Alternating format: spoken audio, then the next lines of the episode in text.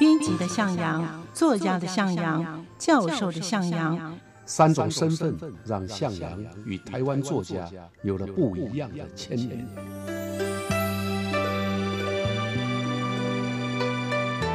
听向阳与徐凡谈他的作家朋友们在写作这条路上，生命与创作如何交织出最灿烂的光芒。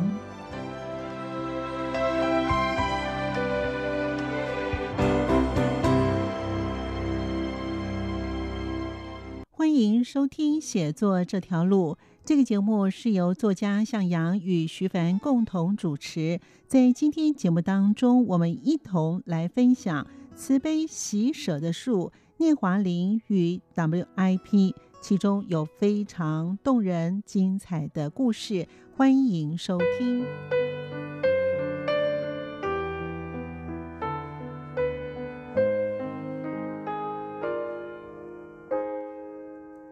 慈悲喜舍的树，聂华苓与 WIP。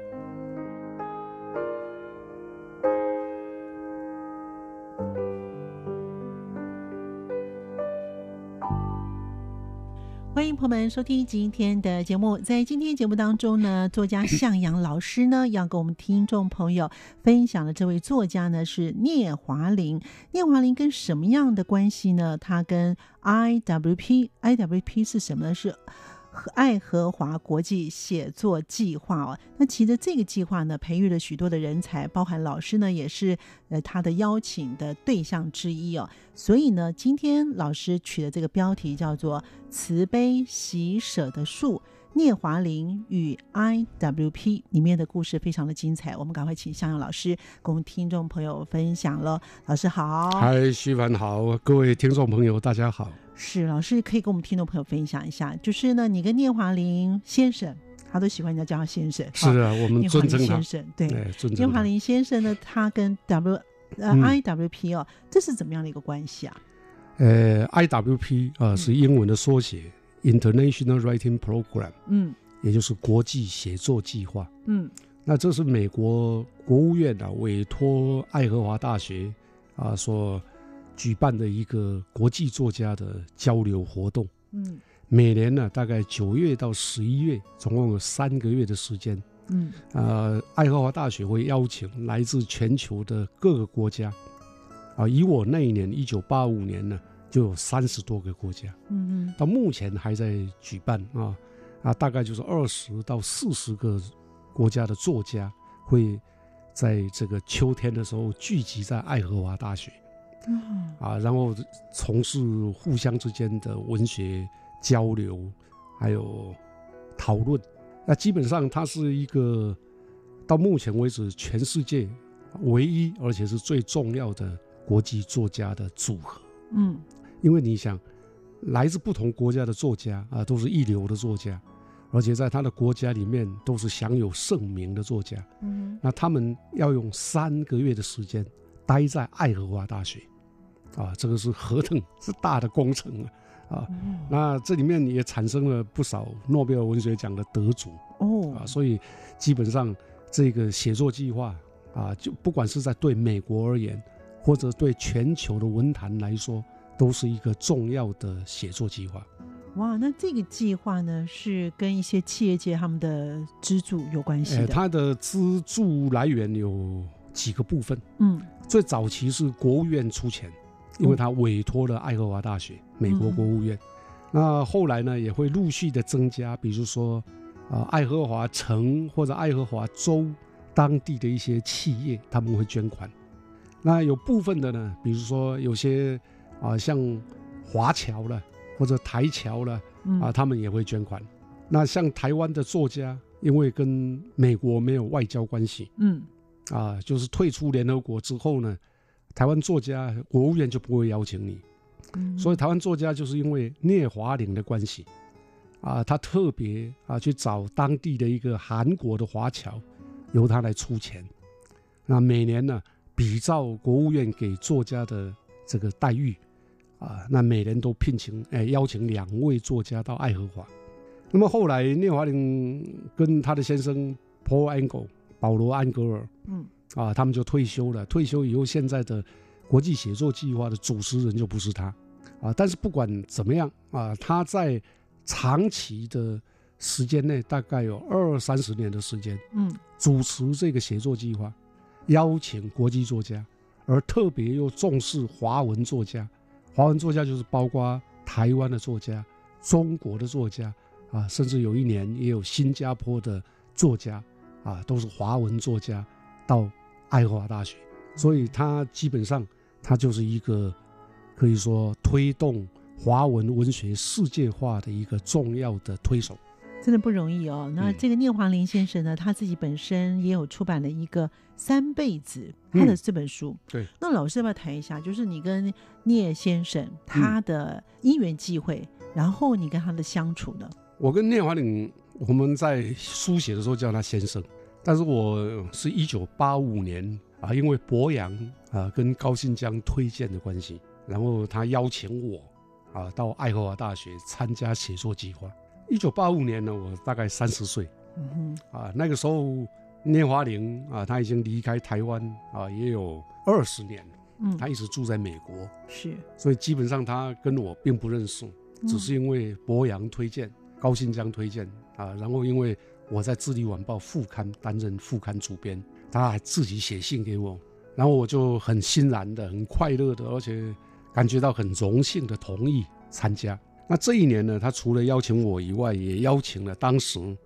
刚从美丽岛事件被关了四年出来的台湾工人作家，叫杨清处。是，我因为杨清处刚被发释放出来，所以他打一个电话，希望说啊，我能够陪他全程陪他，我想也很好啊，可以互相照顾，所以我们两个就一起从台湾出发，经过东京，然后再到爱荷华。那也因为这样啊，才第一次见到聂华苓先生的面嗯，啊，才到到他家。那后来呢，因为熟了啊，他就要我说不要再叫聂先生、聂先生了，太太太见外了。嗯，那我说怎么叫你呢？他说你就叫我聂大姐。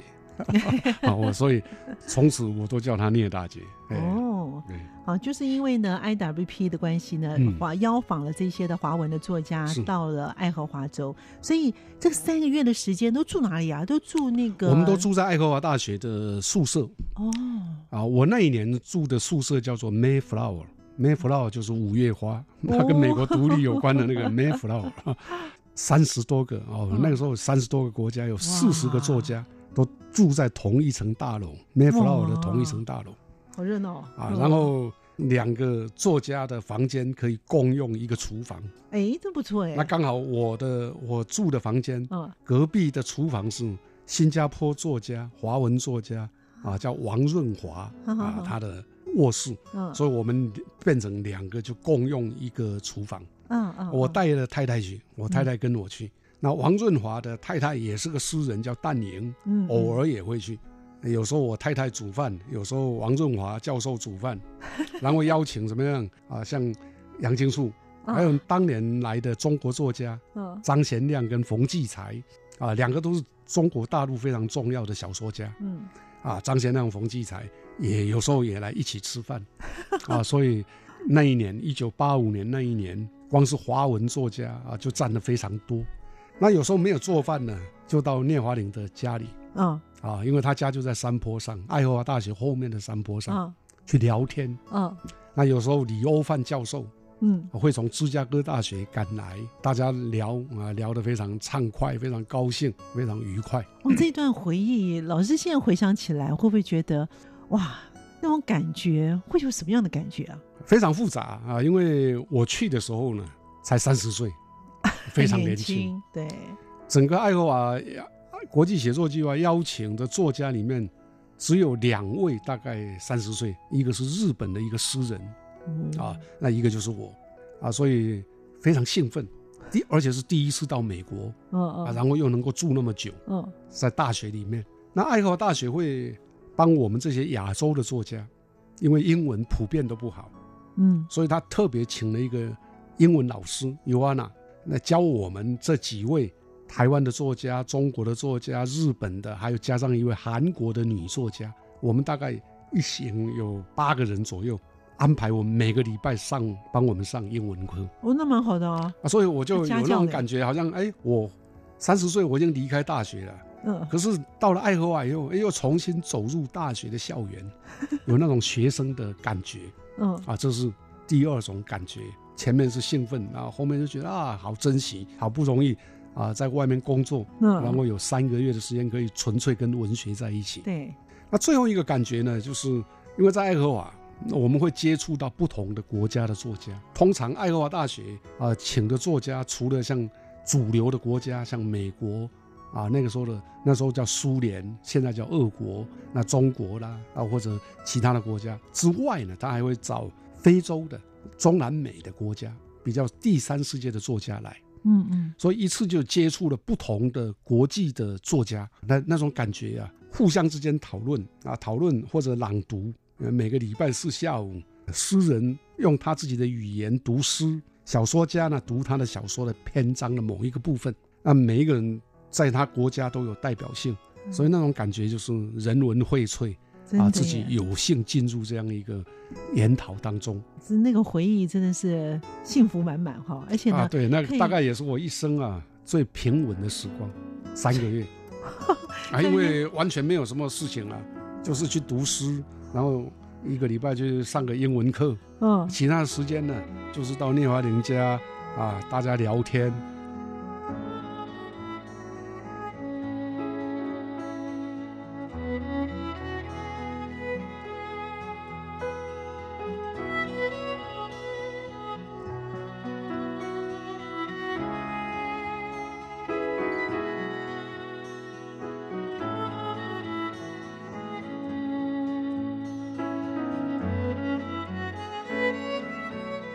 向阳老师说，在爱荷华大学这段时间，这两个月的时间是他最开心的时间，因为似乎又回到了学校当学生的生活，谈谈诗，谈谈写作，以及呢到处去走走看看，他也想到了这段的回忆。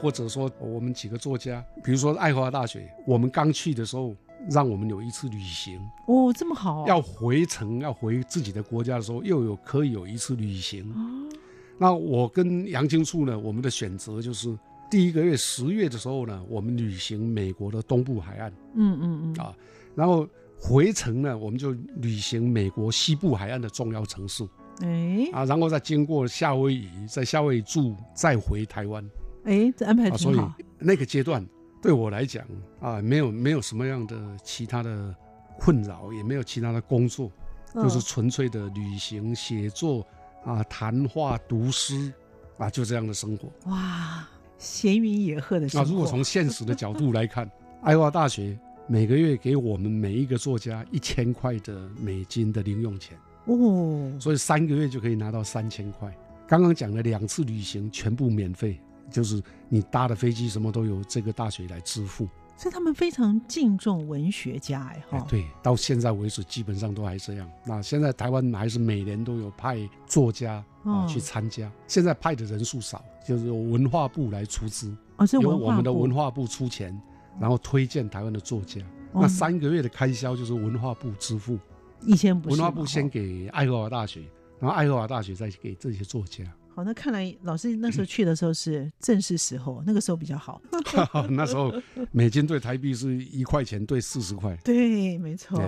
好，那我们来谈一下这个嗯聂华苓，呃，老师都叫聂大姐啊。嗯这聂华苓先生，他其实他的著作呢也不错，也很好，而且呢，他跟杨清处之间的有一些些的小问题，那是不是也可以老师跟我们分享这样的他没有问题啊，他基本上就是，呃，聂华苓是这样，他在台湾啊，他是抗战期间是在中国大陆啊，嗯后来因为中华人民共和国创建啊，所以就到台湾来。到台湾来之后呢，他那时候还很年轻，他英文很好啊，所以可以教英文呢、我记得刚开始他是在雷震，雷震当时办了一个杂志叫做《自由中国》杂志，发行人是胡适。啊，那主笔呢是殷海光。啊，聂华苓呢是是其中的，在那边帮忙，就是有文学家的创作就由他来编辑，嗯。所以他是《自由中国》的编辑。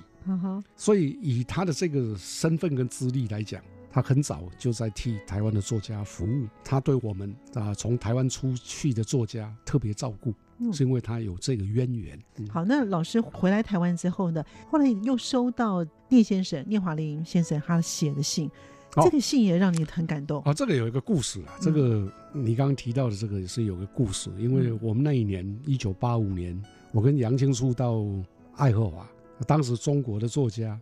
呃，两位就张贤亮跟冯骥才也到爱荷华。是，如果就两岸的作家的交流来说，这算是第二次。在前面呢是爱青，爱青到前几年，嗯然后台湾拍的是吴胜，两岸作家都有在联系当中啊，因为透过 IWP 爱荷华大学的国际写作计划，那我跟梁真出去，我们常常跟两位中国大陆来的作家呢聊天，有时候就在我们的宿舍嘛，请他们嗯吃饭。那互相之间呢，当然会聊一些有关于两岸的关系。那有一次呢，在闲聊的时候，张贤亮啊，因为我太太也去了嘛，嗯啊，他就跟我太太说：“哎，你们台湾的孩子都像你这样一样漂亮吗嗯？”啊，我太太说：“都一样啊，都很漂亮啊。”他说：“光凭这一点，那我们就应该要收复台湾。”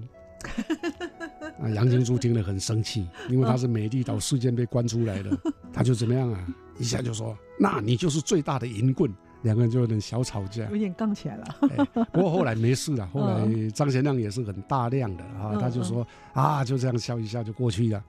啊。那可见得在那个年代，当两岸作家接触的时候，还是有对互相有不太了解的地方。嗯哼，比如说张贤亮，因为在文化大革命的时候遭受到流放，流放到边疆嗯。啊，我记得是零下。嗯那他后来呢，在写小说复出之后写的小说，就跟写他这一段经历有关。嗯他曾经提到，有时候饿啊，跟我们聊天也这样提，饿到什么东西都没得吃了，然后呢又需要营养，对，所以连女人的调经丸都拿来吃。所以我们在听他讲这些的时候呢，会觉得很同情嘛。杨金树因为也跟他有同样的遭遇，都是政治犯呐、是。意思就是这样，嗯。所以其实对他也很好，嗯嗯，就是刚刚讲的那样一个小误会。在。某方面的观念上有一点点不同他们的经验一，嗯样，观念不同。对，啊。好，所以后来杨金树回台湾之后呢，就把这个写了出来，那寄给《智利晚报》，我就是副刊主编嘛，那我就看啦、啊，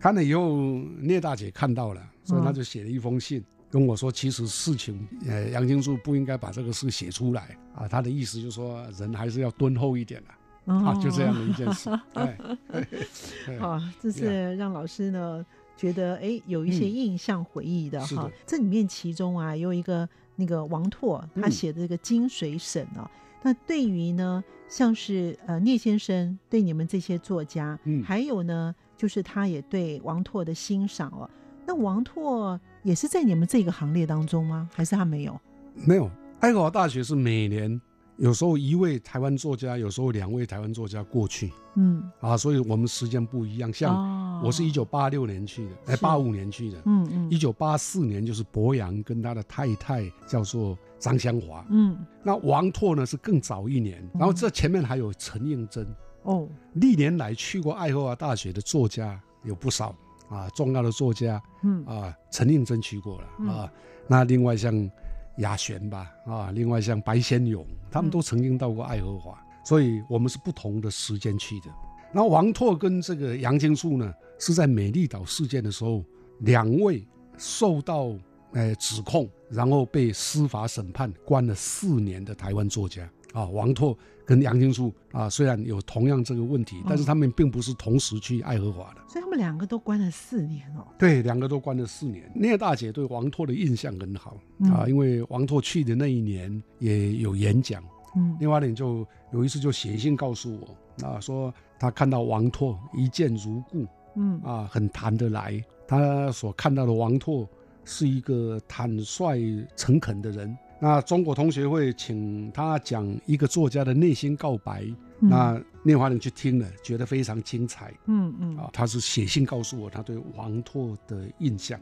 那我在想，就是作为作家包括我们的经历、身份。像聂大姐，她见到我一九八五年的时候，她根本不晓得我的过去，但她知道我在《智利晚报》编副刊，嗯那别人对我的评价如何，她就决定要找这个年轻作家。我觉得这也很大的魄力啊，要有远见。嗯啊，那怎么看得出来一个三十岁的台湾作家将来会如何？可是他就是愿意这样。我分析一下，在一九一九七零到一九八零，他邀请的台湾作家基本上都有几个特色。第一个，反政府的，比如说陈应真啦、王拓啦、杨清处啦；第二个，在野的媒体的作家，比如说啊，像我，大概就是因为他认为我在《智利晚报》，《智利晚报》当时算是比较党外的报纸，嗯嗯嗯，比较同情党外民主运动的报纸。对，那我也是很年轻编副刊，也许他觉得啊，这个编辑是很重要的，所以他找我去。换句话说，他找的在台湾的作家基本上都不是主流的作家，因为当时是国民党主政，而且是威权统治，嗯所以大概国民党的威权统治时期的作家，他几乎都不找，对他找的都是在野的啊，这是他的特色，IWP 当时的特色。嗯嗯，他是希望增加啊对台湾的意义作家的了解跟认识，哎，他其实包容度很大哎哈很，大很大。他是一个在我来看就是一个很宽容的、雍容的作家嗯啊嗯啊。这当然跟他的经历也有关系嗯，啊。我刚刚也提到他在自由中国那一段。是，那自由中国后来呢？一九六零年啊，因为反对蒋介石三连任，因为主张反对党，所以被取缔了。雷震被抓了啊，被关了。那聂华苓也因此丢掉了他在自由中国的工作啊，所以有一段时间在东海大学和其他的大学教英文。那刚好因为这个机会，就认识了从美国来的爱荷华大学的一个诗人，叫做 Paul Engle 保罗安格尔。保罗安格尔是一九三零年代美国重要的诗人啊，后来就主持爱荷华写作计划。他跟聂华苓一见如故，两个人就谈恋爱了。谈恋爱以后，就把聂华苓带到美国爱荷华大学啊，就是有这个姻缘的，那才会有后面的 IWP，也就是写作计划，就是他们夫妻建立的。那也才会有后面的台湾的作家有机会到这边啊，去跟其他各国的作家交流。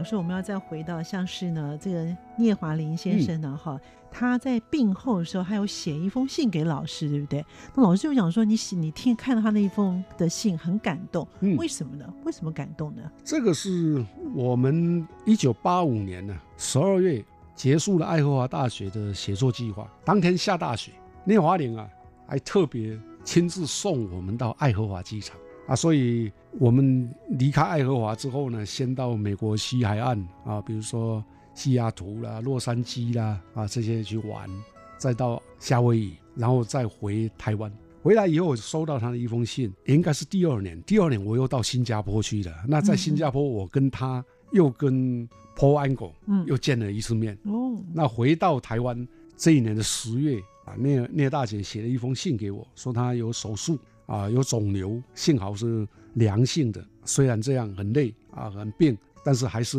IWP，也就是爱荷华国际协作计划的工作很多啊。那他也提到说，他喜欢跟别人接触，他喜欢跟不同的作家接触，跟喜欢跟人家在一起。所以虽然生病啊，仍然工作的很快乐。嗯简报，他说我寄给他的简报照片都收到了。我收到这封信呢、就觉得啊，像他这样啊，即使病后啊，就是割了肿瘤啊，然后没事了，呃，他还是继续的为了写作计划在在忙。从这里就可以看得到热爱并且乐于他主持这个爱荷华国际写作计划的这一个工作啊。其实也因为这样啊，他有好几次啊都被推荐，被推荐国际的这个诺贝尔和平奖，嗯 因为这是作家了哈。嗯那另外还有作家认为他推动的这个让嗯国际的不同国家的作家全部聚到美国来嗯啊，嗯这是对国际和平、嗯。对世界和平很有帮忙的事。对。对哦，好，那其实他本身也有写作，就像我们刚才讲的，他讲的，他写呃三辈子啊，嗯。三辈子的人生呢，是他自己是叙述他自己的故事吗？老师，三辈子就是说人的一生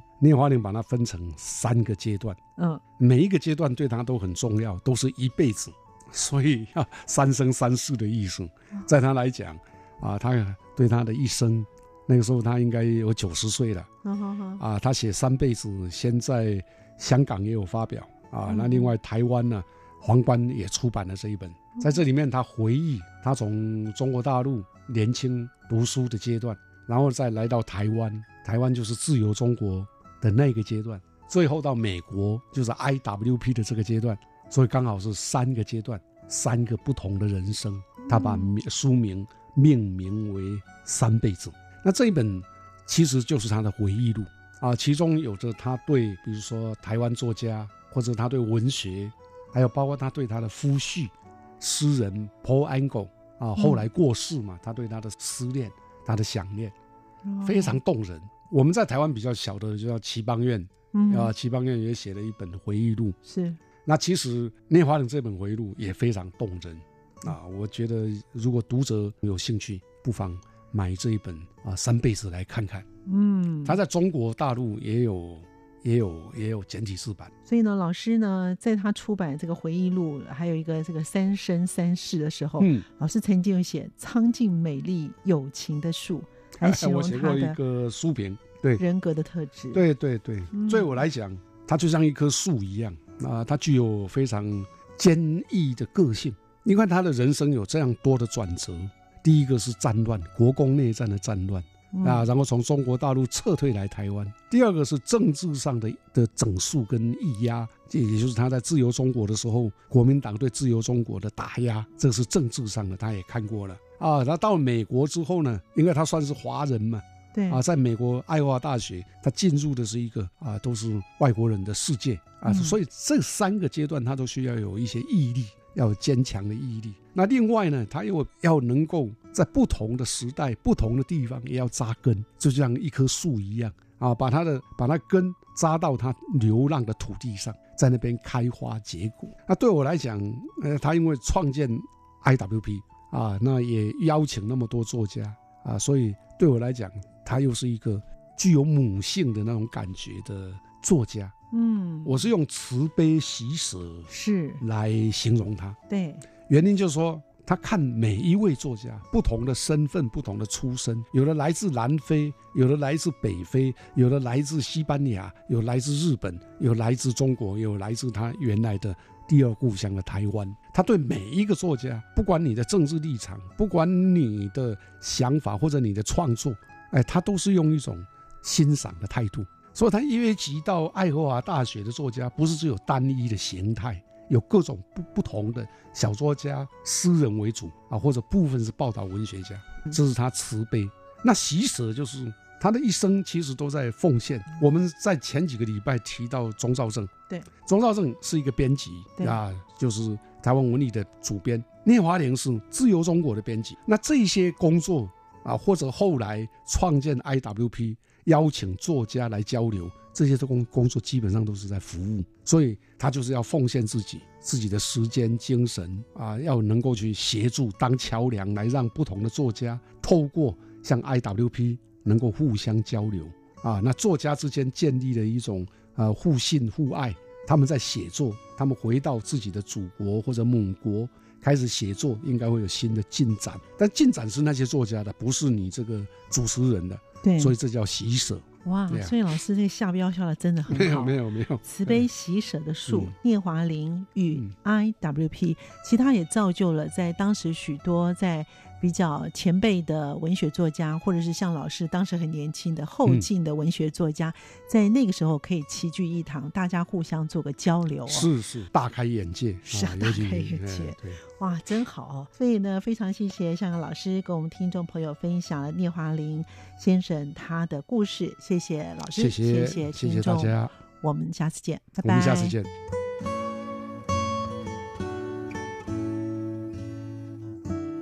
感谢您的收听，也感谢作家向阳老师与我们一起分享了慈悲喜舍的树聂华林与 WIP，我们下次见。